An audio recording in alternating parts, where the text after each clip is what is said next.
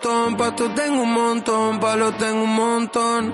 La saqué del parque con un home run, Sergio está cabrón, Sergio está cabrón. Me quieren frontear, mami, tengo un montón, palo tengo un montón, clones tengo un montón. El DJ y la casa que digo Armando y la selección, yeah, desde que salí cercana. Hola, hola, muy buenas, ¿qué tal están? Sean bienvenidos a un nuevo episodio de The Big Four. Sí, eh, continúan oyendo eh, mi voz eh, al volante de este programa. Estamos deseando de que Juani venga de eh, su secuestro en Colombia. Ya hemos pagado el rescate, pero de momento, pues bueno, tiene que coger, pues hacerse el pasaporte de nuevo porque lo han dejado un poquito eh, lo que viene siendo la cara destrozada, el pobre no es reconocible y se tiene que volver a hacer, pues bueno, toda la documentación para venirse para España. Eh, pero bueno, eso, tranquilidad, que Juaní ya está con nosotros. Eh, vamos a hablar de todo lo que ha dado de sí esta primera parte de los playoffs, estos primeros partidos. Eh, vamos a sobre reaccionar, sos seguro. Ya incluso en algunas eliminatorias se han disputado dos. Justo, imagino también cuando estoy escuchando esto, ya habrá otros partidos también eh, que se habrán disputado. Tendremos varias series ya prácticamente con el, con el, con el Game 2 eh, jugado. Y para el programa de hoy, además de luego comentar eh, un temita de los premios de la NBA, que ya se conoce uno de ellos y también se conocen los nominados al resto, voy a charlar con quién sino, con Santiago Montesinos, arroba SG-Montesinos. ¿Cómo estamos, Santiago? Hey, yo, what up, boy? Eh, ¿Era hoy cuando había que mandarle el dinero a los colombianos? Yo le he mandado un anticipo. Y Lo hemos engañado, Vaya. pero está la Pues cosa ahí ahí. Mi parte todavía no la he mandado. Recuérdamelo después del podcast, porque si no, el pobre Juan y le van a cortar los huevos. Ah, eso le hace un bizum y ya está. O sea, Ah, vale, con Bizum se puede. sí, sí, sí. Ahora las FARC se han modernizado bastante. Sí, han quitado el límite también de 50.000 euros. Exactamente. Eh, pues bueno, eh, también recordar que estamos activos en redes, como es lógico, en, eh, sobre todo en Twitter, básicamente, en arroba de Big 4, eh, NBA arroba de Big 4, NBA con número. Podéis seguirnos ahí, también podéis dejar un follow, ¿por qué no? En eh, la cuenta que lleva un servidor de Al Son de los Jazz, no estaría mal, no? antes que la mía, antes que la mía, lógicamente, que no merece la pena prácticamente. No, Así porque que- básicamente tu cuenta son retweets de, De de esa Big cuenta. Four, de al son de los Jazz y algunos tweets sueltos del Liverpool Sí, alguna que a nadie le interesa. O sea, que le estamos dando cera hoy a, al United. Bueno, pobre a ver, claro. Eh, al final también eh, tiene que ver con la NBA o no, porque LeBron es uno de los propietarios del Liverpool, aunque ahora no esté jugando. Eh, pero bueno. Muy activo Eso, LeBron. eso es cogerlo, eso es cogerlo con pinza. eh. Pero te digo una cosa, muy activo LeBron estos días por Twitter. Yo no sé si es que le molesta no estar en playoffs o, o le suda los cojones. no, no tiene nada que hacer y se aburre. Y ya sabemos que LeBron siempre ha sido muy de Twitter, ¿eh?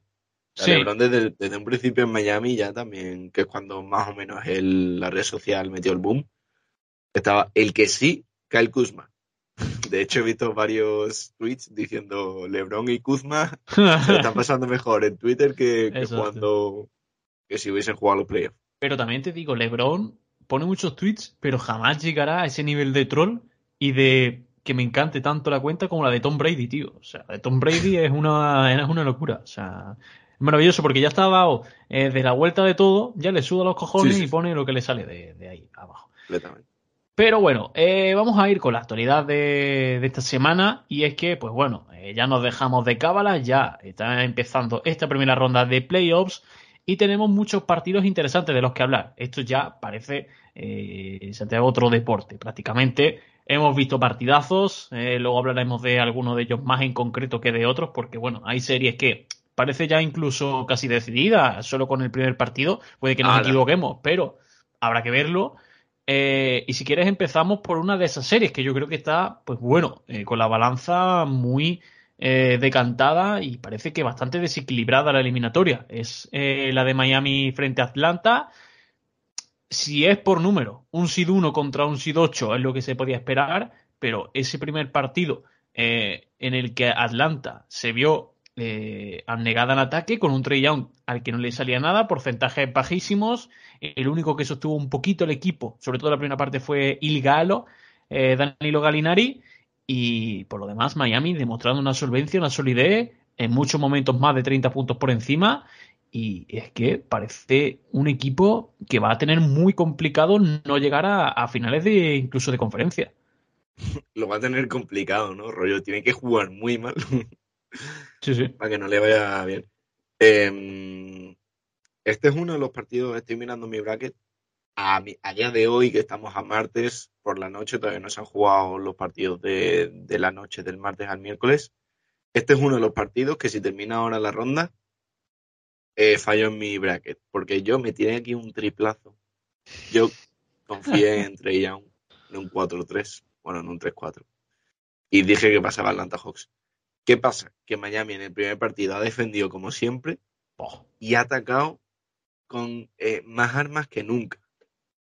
Duncan Robinson 27 puntos, Tyler Hero a un nivelazo, Valer a un nivelazo, Adebayo a un nivelazo.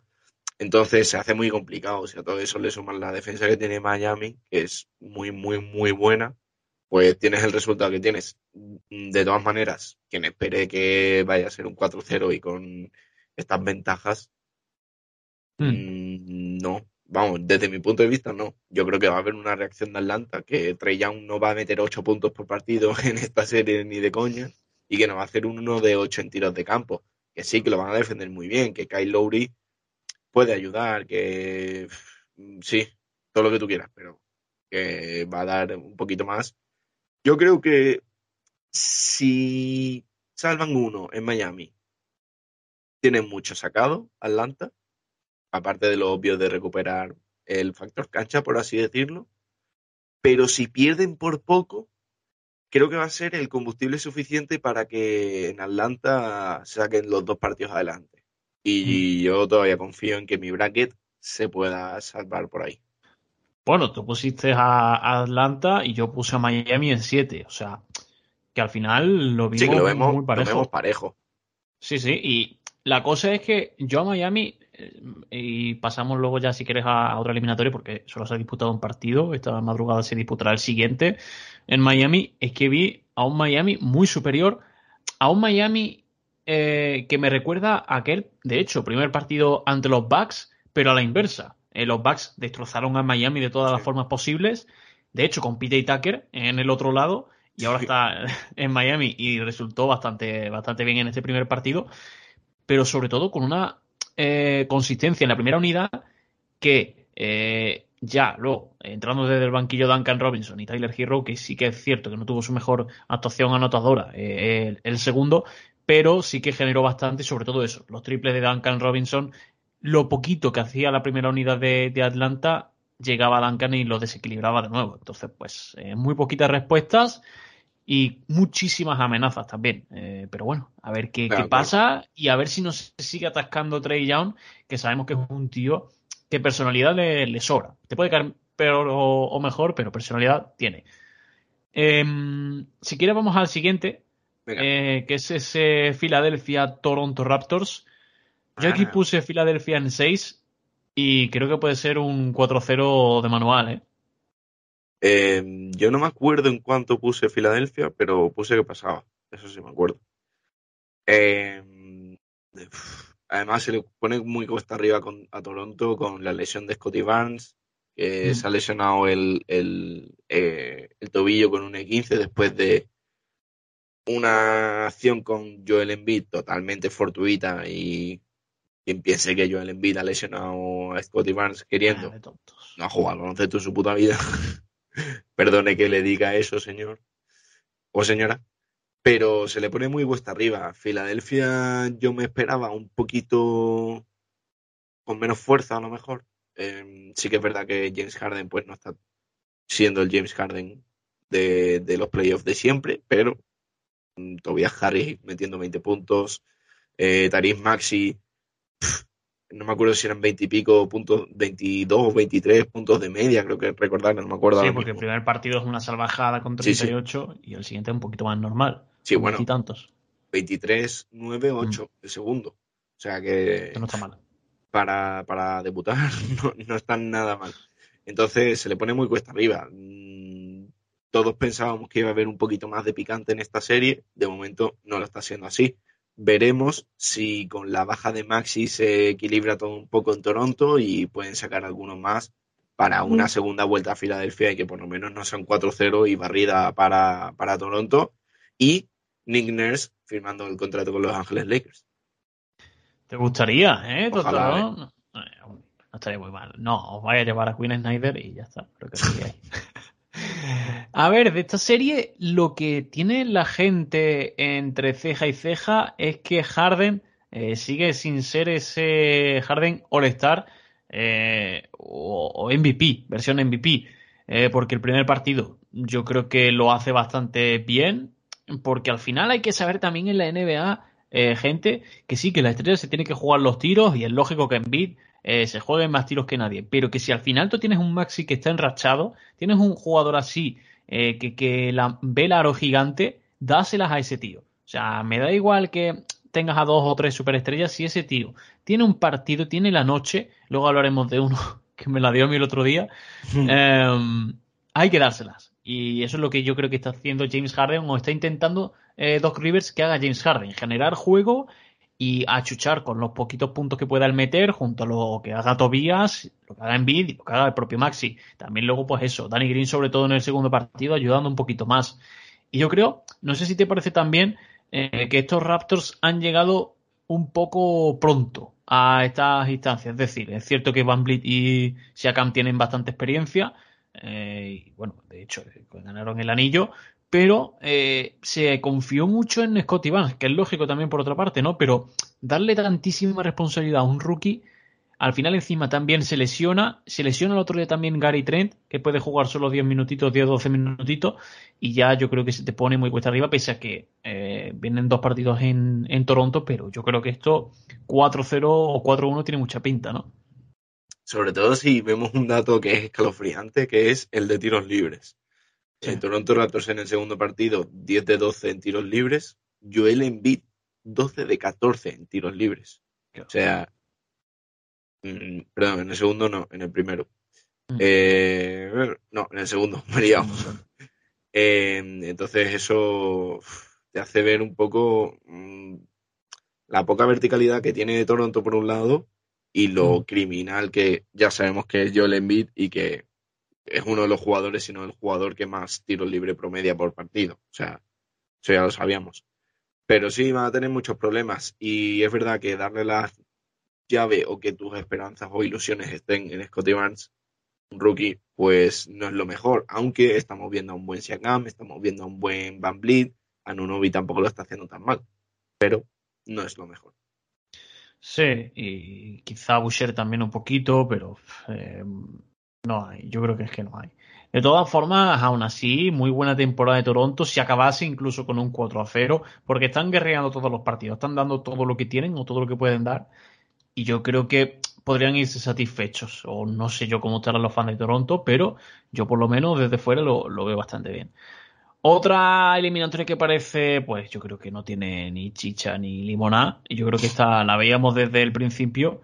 Eh, pero bueno, un poquito decepcionante. Eh, Milwaukee Bucks tiene carrilada la eliminatoria con ese 1-0 ya y parece que, que es un 3-0 porque el golpe anímico fue brutal. Ante Chicago Bulls, la diferencia es, Santiago, no sé cómo lo, cómo lo has visto, pero abismal. O sea, no, sobre todo la actuación de Mar de Rosen, al que le seguían dando pelota cuando no tenían que dársela y que al final, pues también, sí que es cierto, siguen eh, pagando eh, las lesiones que, han tenido, pese a que le pusieron intensidad eh, y el marcador se fue muy cortito y no hubo un dominio aplastante, pero sí se vio mucha sensación de superioridad.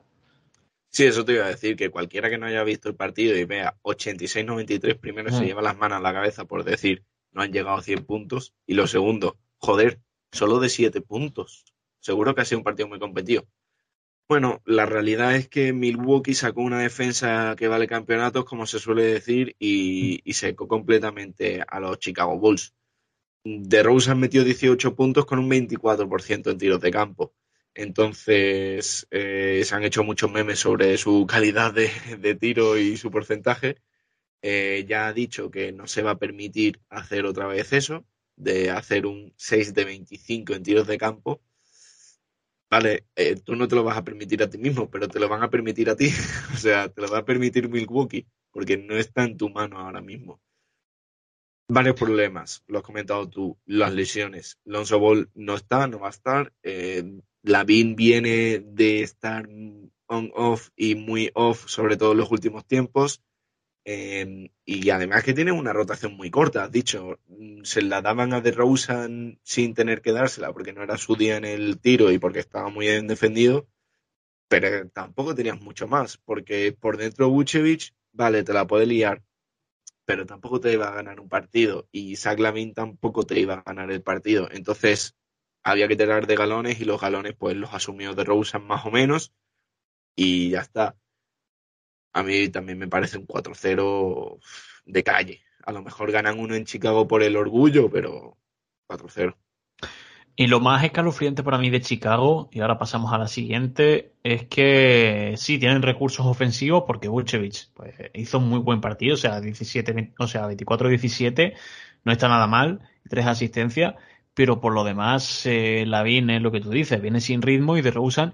Lo que más me preocupa, como digo, es que no se tuvo que enfrentar a un eh, Holiday eh, proactivo, es decir, que estuviese encima.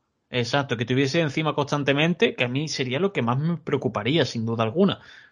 Pero bueno, eh, es lo que hay. Yo creo que Milwaukee, con el primer cuarto que hizo, prácticamente tenía el partido en la mano y se vio constantemente que, eso, que no les hacía falta. Yo creo que jugaron hasta en tercera, eh, sinceramente lo digo. Eh, luego habrá que ver si este exceso de relajación y falta de nivel competitivo, si acaba la cosa así, como parece que puede acabar, les pasa factura en, en la siguiente fase. Pero bueno, Em, y ahora sí que nos vamos, yo creo que eh, con el partido de los playoffs. Al menos de momento. Ah, claro, a, día de hoy. Y yo creo que prácticamente. se va a liar y. seguro, seguro que se le hará.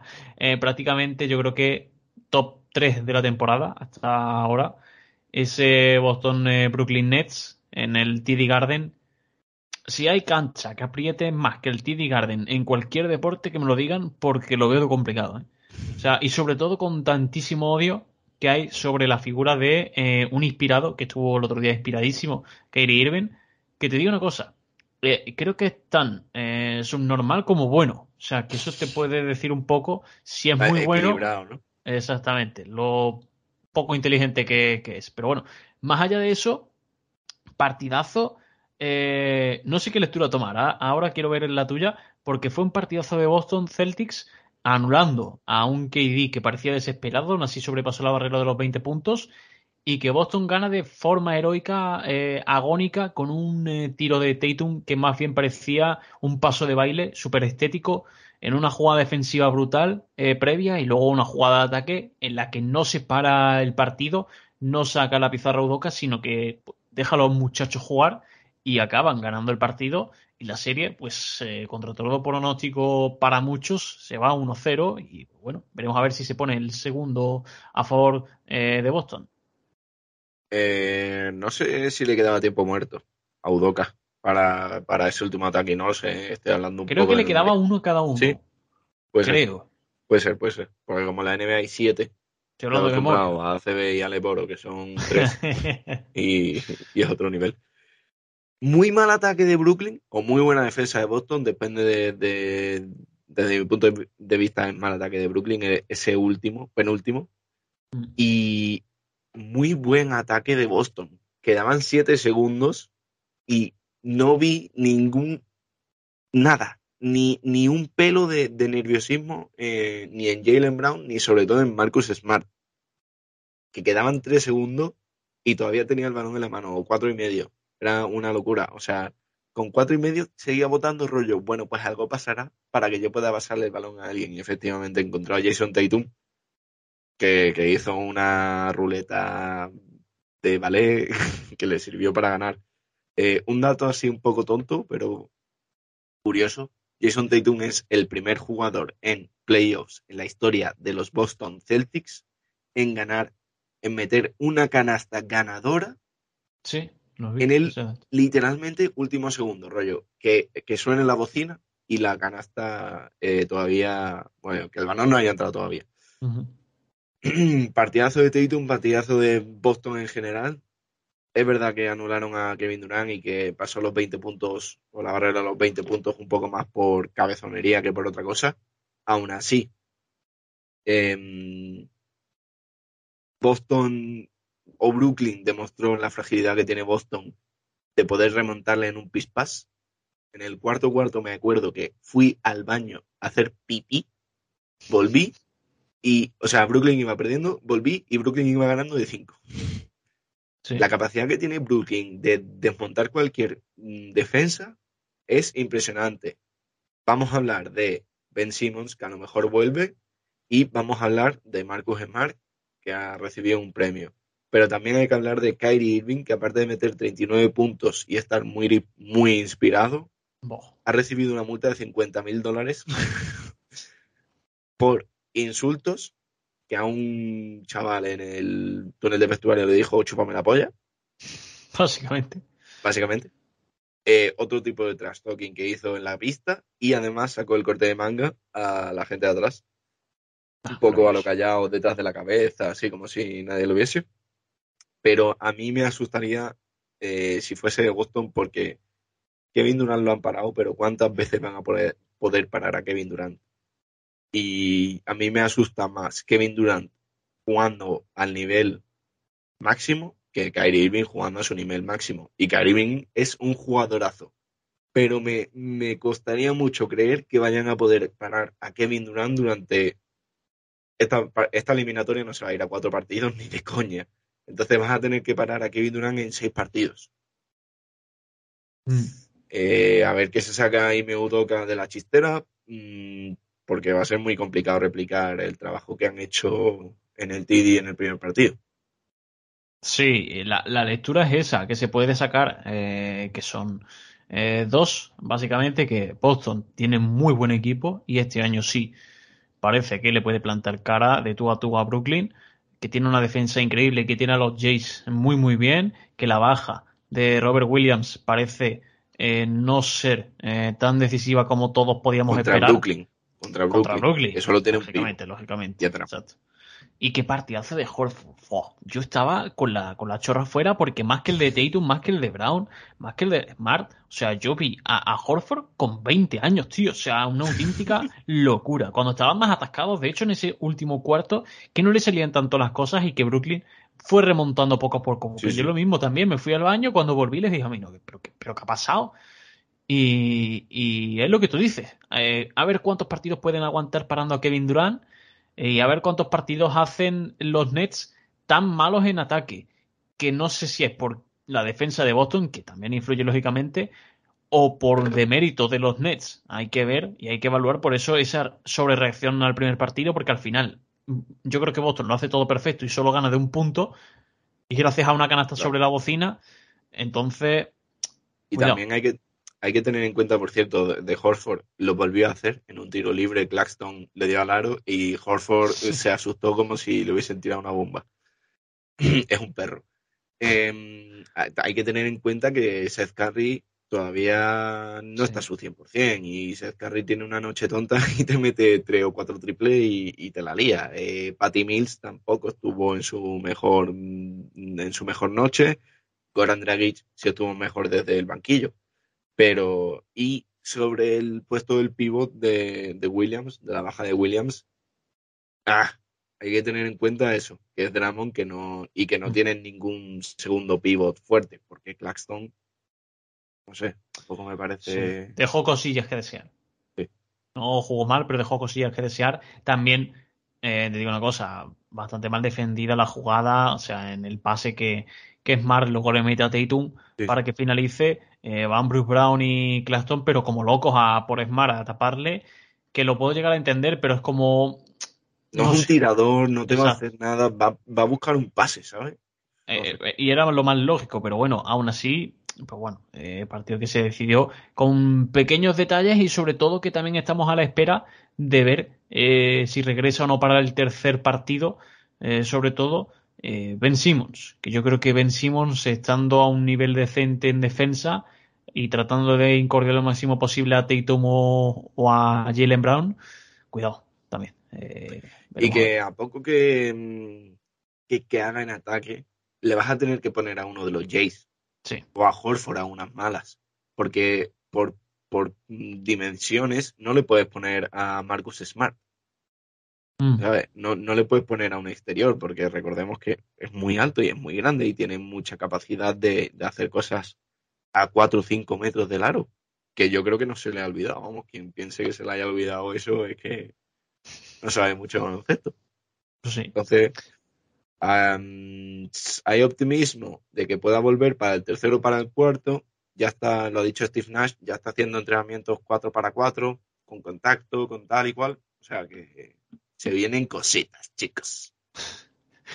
Pues veremos a ver qué pasa en el este. Lo que sí eh, que vamos a hacer ahora es pasarnos a la otra conferencia, a la conferencia oeste, y vamos a hablar eh, del, equipo de, de la NBA, de, este- esta temporada, de los Phoenix Suns, del Sit 1, contra unos Pelicans que, bueno, yo creo que dieron muy buena imagen, por lo menos en este eh, playoff opener, eh, 110 a 99. Eh, y claro, todo duró hasta que dijo Chris Paul, eh, porque se puso la cosa tonta en el tercer cuarto. En el último, Chris Paul dijo: Muchachos, es mi momento, vamos a acabar ya con esto, vamos a cerrar el partido, que al final esta gente nos da problemas. Y eso es lo que puede pasar en esta eliminatoria: eh, que los Suns tengan el partido medianamente controlado y que los Pelicans, porque tienen talento, porque tienen a un CJ McCollum muy inspirado, porque tienen a un Brandon Ingram que te puede hacer mucho daño. Y también Balanchuna, si, si lo descuidas. Eh, pero más allá de eso, si estos Suns están medianamente concentrados, yo creo que es un 4-0 también eh, bastante lógico. 30 puntitos de Chris Paul, 25 de Devin Booker, 21 de Ayton, también muy buen partido del pivot. No sé qué sensación te dio a ti, pero para mí van a competir y va a ser prácticamente lo mismo que vamos a ver, yo creo, que en el Philadelphia-Toronto. O sea, más de lo mismo. No sé si más de lo mismo, pero sí que me da la sensación de eso, lo que has dicho tú. Um, Pelicans va a ganar un partido si Phoenix se relaja y se le va la cabeza en un en uno. O sea, y va a perder un partido como mucho. Eh, aún así, Chris Paul se tuvo que, que remangar para sacar el partido adelante cuando eso, cuando se puso un poco tontorrón, que no es nada decir eh, que no es nada preocupante, digámoslo así. Pobrecitos Mm. los Pelicans que han tenido, bueno, han pasado contra los Clippers 105-101 en el play-in y de recompensa te enfrentas a los Phoenix Suns, Ya. la verdad. Entonces, un poco putadilla. Pero bueno, tienen sus armas, tienen a McCollum, tienen a Ingram, que son grandes anotadores y que eh, Phoenix Suns no tiene tanto arsenal defensivo por fuera. Eh, Bridges es muy buen defensor y, y Crowder es muy buen defensor, pero Crowder no está en su prime ni, ni de lejos. Eh, por Crowder, cierto, mítico hizo- partido de 1-1-1. eso, hizo un cuádruple uno, un punto, un rebote, una asistencia y un tapón. Eh, yo creo que es más, más complicado que incluso que hacerlo del 0-0-0-0. Es que no voy a descubrir nada nuevo y voy a leer prácticamente, pero es que la rotación, o sea, Michael Bridges, eh, Jay Crowder, DeAndre Ayton, Devin Booker y Chris Paul, quinteto inicial, y luego tienes a Cameron Johnson, Cameron Payne, Sí. Jabal McGee y Torrey Craig. Tú dices, es que Torrey Craig, que es el que menos juega, juega 11 minutos. Sí, sí. Es que con eso ya No, tienes que, muchísimo. y, que, y que Peyton, el Free Peyton puede salir en un momento Claro, dado bien. y hacértelo bien. Landry Shamet puede salir en un momento dado y hacértelo bien. No van a ser jugadorazos y, y de repente van a ser All Stars, obviamente, pero van a ser buenos jugadores de rol. De que si uno se lesiona y tiene restricción de minutos, pues puedes confiar en ellos. Pues sí. Pues bueno, eh, vamos al peor momento del programa de hoy.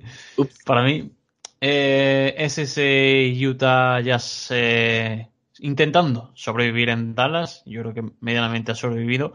Eh, eso sí, unos Mavs sin Doncic, unos Mavs que han estado muy cerca en los dos partidos. Uno sí se lo han llevado, que ha sido ese segundo partido con la actuación estelar de un Branson desatado con 41 puntos. También un partidazo de Maxi Cliva, sobre todo en la segunda par- parte. eh, metió 80 mil millones de triples. Eh, no entiendo, en fin, las mismas jugadas siempre. No entiendo Quinn Snyder que no ven lo que, lo que el resto. Pero bueno, eh, aún así, eh, Donovan Mitchell intentó plantar cara, pero bueno, pues tampoco fue su mejor día, ni el de Mike Conley, ni, ni el del resto.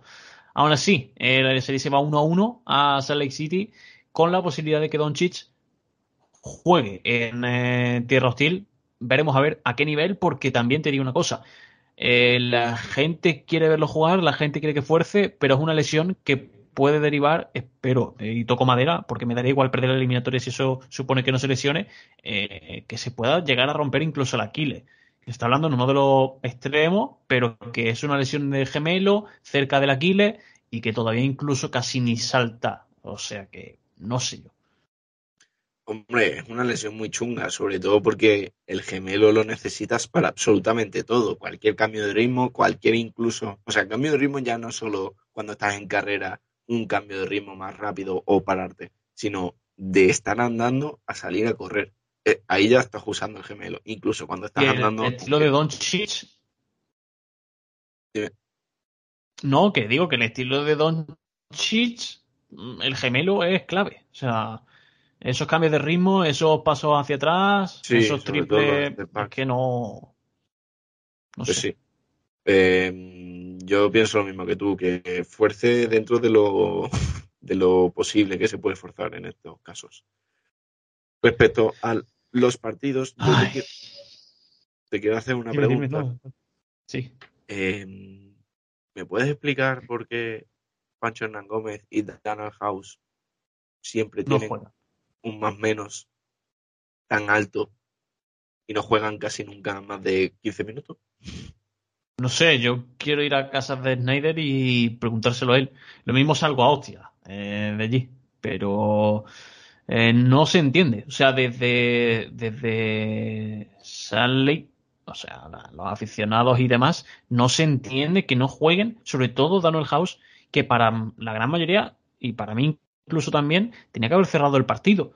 Porque mm, Conley estaba siendo un cero a la izquierda, a. Mitchell no lo vas a quitar por lo que te dan ataque, pero aún así Mitchell en defensa es un 3 y el resto, pues Gobert no lo puedes quitar. Puedes incluso quitar a, a Boogie y meter a Juancho, porque es que lo prefiero. O sea, anotación, si te basas en un Mitchell sistema, que es lo que estaba haciendo Utah prácticamente, te vale. Incluso él o Clarkson, da igual. Pero más allá de eso, no entiendo. Y luego, aparte, también hay mucho, mucho cabreo. Y sobre todo también es cierto mosqueo de parte de la directiva de Utah de la poca utilización, básicamente nula, de Rudy Gay, de Pascal Siakam y de Jared Butler. No se entiende tampoco, sobre todo la del último, porque es un jugador de perímetro, es un tío que puede dar descanso a Mike Conley y creo que peor que Conley no lo va a hacer. O sea que no se entiende, la verdad. Eh, cuando has dicho Pascal Siakam te referías a Eric Pascal, ¿verdad? Uy, Eric Pascal. Sí, perdón. Ojalá fuese Pascal Siakam. No, no, no, no pasa nada.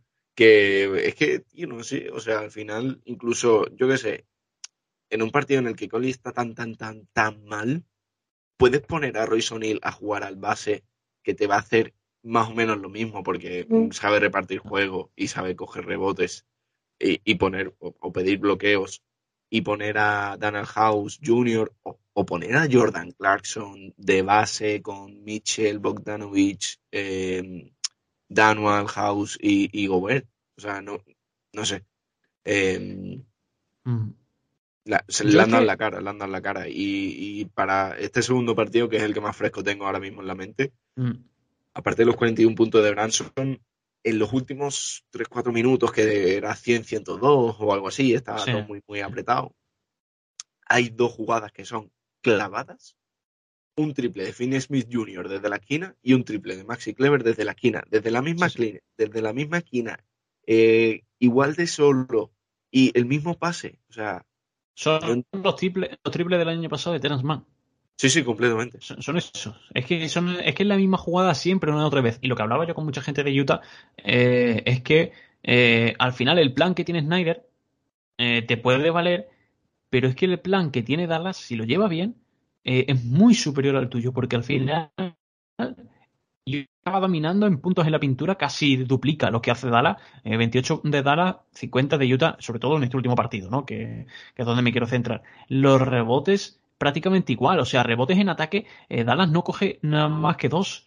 Y tú dices, es que es incomprensible. Y luego, pues eso, le das un poquito más de bola a, a Gobert y tampoco responde. Que también dices, joder, cago en las tías. Estás pidiendo pelota y no, no respondes, ¿no? No sé, yo no sé qué respuesta va a intentar buscar Snyder. Yo creo que va a morir con sus ideas y creo que va a ser un error.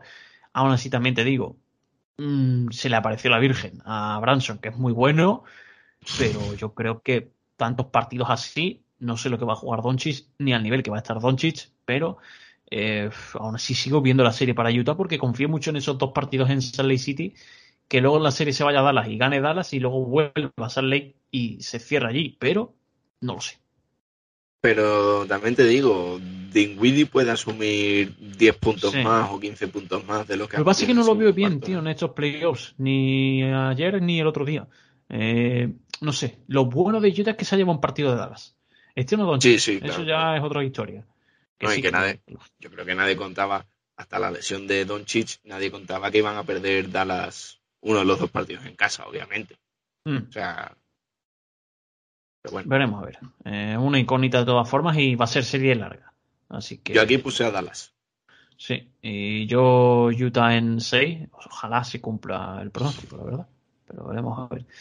Eh, vamos con los dos últimos partidos. Vamos con ese Golden State Warriors eh, Denver Nuggets. 2 a 0 ya. Eh, en San Francisco se marcha la serie a Colorado y te digo una cosa. O sea. Presumiblemente. Que se acabe ya. Sobre todo por Jokic, pobrecito. Está el pobre. ¿eh? O sea, hay una cosa y es que los Warriors están jugando muy bien. Sí es cierto. Curry jugando de sexto hombre no tiene ni puto sentido. Clay Thompson volviendo a enchufarlas poquito a poco. Jordan Poole siendo consistente. Draymond Green sacándose la minga y secando lo máximo posible en ataque a Jokic. Y luego Jokic, sí, y, y, luego Jokic encima es que lo tienes que mantener aunque esté mmm, muerto porque es lo único que haces en ataque. Aunque en defensa sea un cero a la izquierda. Entonces, entiendo el hype que hay con los Warriors, pero hasta cierto punto porque Denver, vamos, está siendo un juguetito. Sí, eh, obviamente yo creo que aquí, a ver, todos, o por lo menos yo pensaba, si no estaba Curry, la serie tenía un pase. Mm. Viendo cómo está jugando Warriors sin Curry, la serie yo creo que tampoco tenía un pase, porque no tiene ningún puto sentido que Jordan Poole haya tenido dos partidos de más de 30 puntos de media. O sea, y que Draymond Green esté jugando en defensa como cuando los Warriors eh, ganaban anillos. Y que Clay Thompson se esté entonando. Y que Andrew Wiggins siga sumando. O sea, eh, nadie lo entendía. O nadie se lo esperaba. Y además pones al puto Stephen Curry, que a mí me habían dicho que estaba tocado todavía del, del, del 15 y se casca 16 y 34 puntos en menos de 30 minutos en los dos partidos, es que se mete 34 puntos en 22 minutos 57. ¿Cómo te comes eso, meneño? Es no impresionante, tío. Es impresionante. Y lo hemos comentado, Jokic en el segundo partido expulsado. Primero, por dos técnicas. La primera técnica fue que pasó por detrás Peyton y le tocó en el culete en plan, venga chaval, ¿qué pasa? Que estamos pintando la cara. Y se picó. Y le dijo, tú a mí no me tocas, técnica. Y la segunda fue por una falta clara de Draymond Green sobre Jokic, que no pitaron los árbitros. Ya venía calentado por ese mm. altercado con, con Peyton y que también estaba recibiendo palos como casi todos los partidos. Y dijo, ¿qué pasa? ¿Que no me vaya a pitar una, cabrones? Y pues a tomar por culo. A su casa. A ver si no le ponen un partido de suspensión, porque si le ponen un partido de suspensión ya apaga y vámonos. Hombre, esto hasta la polla ya, ya, sinceramente, yo te digo una cosa. Yo, si fuera Mike Malone, hombre, no la vas a tirar así la serie del todo, imagino que jugará, pero es como dejaba a, a Jokic que se fuese ya de vacaciones si quiere. O sea, es que esto es, es, humillante, sobre todo quizá en el primer partido sí que le acompaña un poquito Will Barton, pero en el resto, o sea, ni Aaron Gordon, ni Monte Morris, ni Austin Rivers, ni nadie. nadie. O sea, ah. nadie pasa de la barrera de los 15 puntos en el siguiente partido.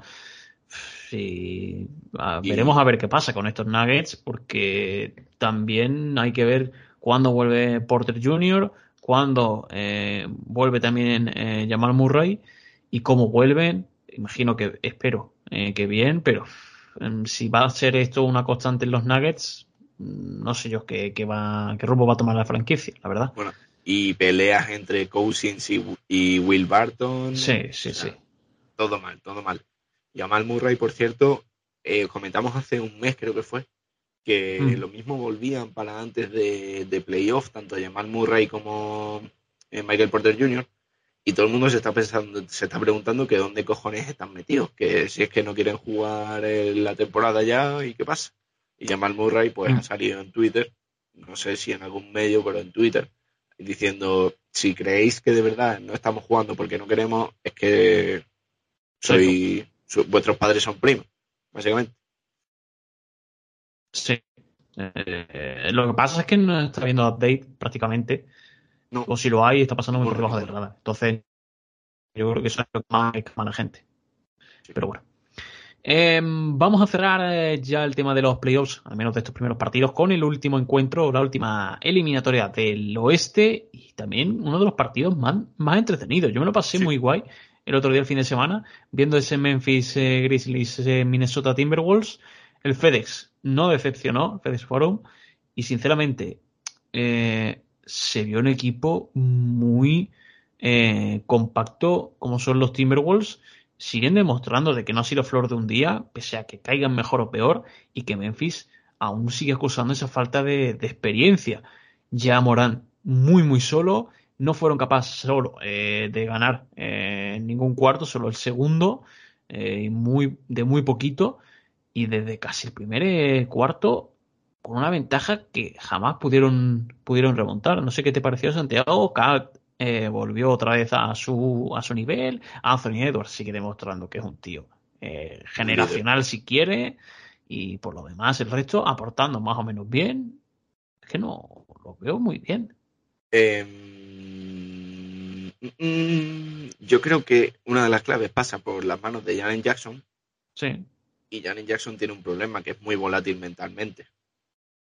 Entonces le hacen un mate en la cara y se enfada y empuja al que tiene al lado y le pitan una técnica y no sé qué, no sé cuánto. Y, ahí se te puede ir medio partido si no es capaz de reconducir lo que tiene en, el cráneo y, y, ponerse a jugar al baloncesto, que es por lo que le pagan.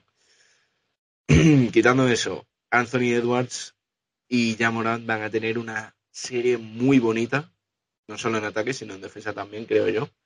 La fisicalidad o el físico, la capacidad atlética de Anthony Edwards en defensa mm, va a contrastar mucho con la capacidad atlética que tiene Jamorant en ataque y de penetrar y de hacer cosas que, que ya nos ha mostrado durante toda la temporada. O sea que Mm, vamos, de partidos de quedarte a verlo de noche o despertarte o verte los resúmenes enteros porque van a estar muy bonitos. Y le tiramos un poco de la oreja a Carl Anthony Downs en el play game, mm. que no hizo absolutamente nada casi, pues ha respondido con, un buen primer partido eh, y con, joder, que, que, Memphis no tiene a nadie, o sea, que Memphis por dentro tiene capacidad. Tiene a Steven Adams, eh, que es un bicho y que está acostumbrado a tener que defender a pivots muy dominantes. Em, y, y Carl Anthony Towns puede sacar muchísima ventaja de, a lo mejor pues más agilidad o, tener un rango más amplio de tiro o de, o de em, generar peligro al que puede estar acostumbrado Steven Adams a defender. Entonces yo creo que por ahí pueden eh, intentar atacar un poco los Minnesota Timberwolves. Aún así, yo no me esperaba para nada que Minnesota le metiese esta follada o semifollada a Memphis, la verdad. Es que el partido, el marcador lo recuerdo, 117 a 130. Y para mí el principal problema que hay aquí es que se están enfrentando estos Memphis Grizzlies, que están demostrando que son muy blanditos eh, en playoffs, que es cuando la cosa se pone en seria, incluso en casa, em, contra unos perros de presa. O sea, es que estos Timberwolves sí tienen a un tío con sangre fría como es Carl Anthony Towns. Eh, bueno, sangre fría. Eh, horchata, mejor dicho, porque la tiene fría es eh, D'Angelo Russell. Pero tiene que enfrentar contra Anthony Edwards, contra Patrick Beverly, contra Vanderbilt, que también es muy pesado de cojones. Malik Beasley, que tampoco está muy bien de la cabeza. Entonces tienes una serie de jugadores ahí que te dan un por culo, serán mejores o peor defensores. Beverly, ya hemos visto que, bueno, que por otra cosa no, pero por defender se le conoce. Y también por ser un poquito guarrete, pero bueno, eso es otra historia. Em, pero al final te desquician y para mí esa es la sensación que me dio el ataque de, Memphis. Eh, sin un criterio claro, cuando no funcionaban las cosas balón a Yamorán, que eso, eh, a ver, es lógico también porque tu estrella ya ha demostrado estar a un nivel MVP, pero eh, aún no es pronto como para que Jamoran lleve tantísima responsabilidad. Y luego aparte se nota que Memphis, cuando no tiene espacio para correr, tanto para atrás como para adelante, porque se ha demostrado que defiende mucho eh, en media cancha y muy bien en esas transiciones, porque tienes un equipo fresco, alegre, con eh, buenas piernas, contra Minnesota, que también tiene una columna vertebral joven y que mm, no le está dejando esos espacios porque está siendo constantemente, para mí me da la sensación el partido, una guerra de guerrilla. Eh, cada em, sector de, incluso un cuarto, cada cuatro minutos es un partido distinto. Cada cuatro minutos de cada cuarto lo, veo como, como si fuese un partido nuevo y así se lo están tomando estos Minnesota Timberwolves que van pasito a pasito, ya han rascado una victoria afuera y no sé cómo, cómo acabará la serie, pero por lo menos nos aseguramos cinco partidos. Eh, que yo puse a, Memphis en 6, pero veremos a ver. Sí, lo mismo esta noche que juegan, lo mismo esta noche Memphis le mete un repaso. de vuelta. Eh, que además tienen a un buen entrenador nominado a, mm. ser entrenador del año. Veremos si lo gana. Pero pues sí. a ver qué pasa. Pues sí, eh, bueno, y ahora que acaba de decir eso del, entrenador del año, vamos a ir eh, con los premios de, la NBA. Ya tenemos finalistas e incluso sabemos el ganador de uno de ellos. Eh, vamos a ir con los finalistas, si te parece, y luego hablamos en concreto del ganador de uno de ellos. En, el MVP, yo creo que no hay sorpresas. Jenny Santetocompo, Joel Embiid y Nikola Jokic. Yo no he acertado el MVP ya este año. Juan y tampoco. Y tú no sé quién pusiste. Eh, no me acuerdo tampoco, la verdad. no sé si fue durante. Tampoco acertaste, ya está, es lo que hay. Ninguno hemos acertado, o sea que siempre apostar eh, lo contrario a nosotros. Eh, el rookie del año, Scotty Barnes, Kay Cunningham y Ivan Mobley, yo creo que bien, ahí. Em, sexto, hombre del año, y aquí pues tenemos tres nombres también claros, aunque podría haberse incluido algún otro. Tyler Hero, Cam Johnson y Kevin Love. Eh, aquí, pues bueno, veremos a ver qué pasa con Taylor Kirro, que parece, que parece el principal candidato. Eh, coach del año, entrenador del año, Taylor Jenkins, que es el que mencionabas antes, eh, y Monty Williams. Eh, y luego también tenemos lo que ha generado más polémica, que ha sido el Most Improved Player of the Year, en el que no está un señorito en Santiago, porque claro, está Darius Garland, ya Moran, que ha sorprendido, y de Junte Murray. ¿Y dónde está el piscinero? No, sabemos dónde. ¿Y mi piscinero? No se sabe. No me lo explico. Estamos hablando de Jordan Poole. Sí. Si alguien no lo entiende. Es Jordan Piscina, pero. Eh, no, es que no tiene ningún sentido. O sea, incluso yo, que para mí uno de los favoritos era Miles Bridges, y venga, entendía que a lo mejor no era el más mejorado, porque el año pasado ya tenía una buena media de puntos y tal. Pero es que Jordan Poole el año pasado estaba jugando en los Santa Cruz Warriors. O el más improve que eso? El, el no me acuerdo si era el Osate que ocurrió o no, metía un triple. Pero tío, o sea, de puta G-League a en prácticamente tu primer año, porque el año pasado jugó muy pocos partidos. A ser el nuevo Splash Brother. O sea, básicamente. Completamente. A quitarle el puesto a Stephen Curry. Stephen Curry es suplente ahora mismo. ¿Por qué? Porque Jordan Poole es muy Mentira no es. Mentira no es. Efectivamente. Wow pues no sé. Eh, yo lo hubiese metido, la verdad. Yo creo que incluso viendo esto, se lo va a llevar ya Morán. le interesa la NBA. más mejorado. O sea... Le interesa a la NBA que se lo lleve ya Morán, tío, yo creo. Sí, pero ya Morán no puede ser más mejorado. ¿Y qué te digo yo? Pues darme la razón. es lo que hay. Eh. Em, y yo creo que MVP va a ser Envid, ¿eh? también te lo digo. O ¿Envid? ¿Has dicho? Sí. Sí, yo también lo creo, aunque para mí es Jokic. Sí, sobre, todo, sobre todo es que eh, imagino que estas votaciones ya están cerradas, pero. Sí, sí, están cerradas desde el último día de la. pero tampoco le interesaría a la NBA que lo ganara Jokic con la serie como esta. no, la verdad que no. la verdad. Y ante todo, pues no, va a repetir, pese a que tenga calibre de MVP. el que sí conocemos es el eh, Defensive, Player, Defensive Player of the Year y la verdad se lo ha llevado de forma muy destacada Marcus Inteligente, Marcus Smart, por encima de Michael Bridges, le sacaba casi 50 votos creo al jugador de Phoenix y prácticamente 100 a Rudy Gobert que es el tercero en discordia. Rudy. Muy abajo también que ha sorprendido a muchos, quizá porque se ha perdido bastantes partidos de esta temporada Draymond Green, que tenía muy poquitos votos, pero bueno, eh, no sé si te parece justo o no, hacía ya en varias décadas, no una, sino varias, eh, que no ganaba un guard, un guard puro el, el premio a Defensive Player of the Year desde Gary Payton de los Supersonics. Así que no sé qué te parece. Quizá incluso ni en el mejor año de Smart defensivamente, quizá ofensivamente puede que sí, pero defensivamente yo creo que ha habido otros años incluso mejores. Y al final, pues bueno, también eh, el pesado de Gobert deja de ser el defensive player de día. Yo creo que ha sido un poco por eso, ¿no? De eh, Gobert ha renunciado al trono mm. del defensor del año y había que dárselo a alguien. Y un poco por, joder, que es un buen eh, defensor, pero también un poco por pesado de siempre estar ahí, pues han dado a Marcus Smart, que yo creo que se lo merece eh, perfectamente.